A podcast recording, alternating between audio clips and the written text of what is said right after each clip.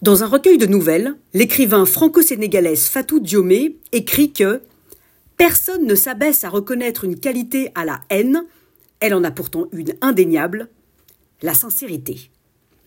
En effet, explique-t-elle, s'il y a bien un sentiment que l'on ne peut pas feindre, c'est celui de la haine.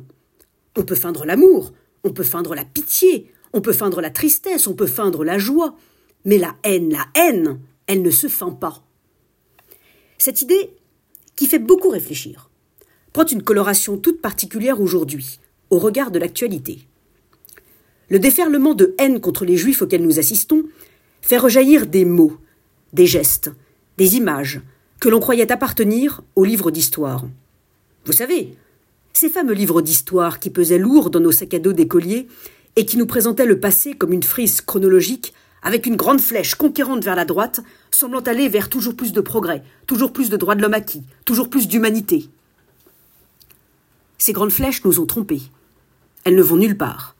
Elles tournent sur elles-mêmes.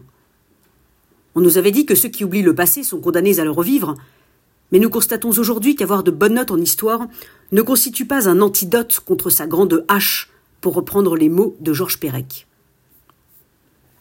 En 1936, Stéphane Zweig écrivait dans son essai Conscience contre violence que chaque époque se choisit un groupe de malheureux sur qui elle puisse déverser la haine qu'elle a accumulée.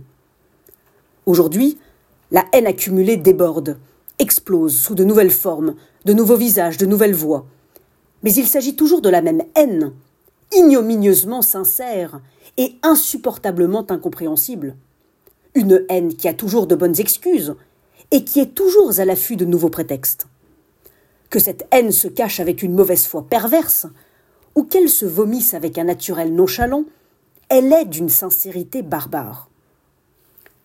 Mais Stéphane Zweig écrivait aussi que si l'histoire n'est qu'un perpétuel recommencement, une suite de victoires et de défaites, si un droit n'est jamais conquis définitivement ni aucune liberté à l'abri de la violence, qui prend chaque fois une forme différente, si l'histoire nous oblige de temps en temps à d'incompréhensibles reculs, et si, en ces sinistres heures, l'humanité semble retourner à la fureur sanglante de la horde et à la passivité servile du troupeau.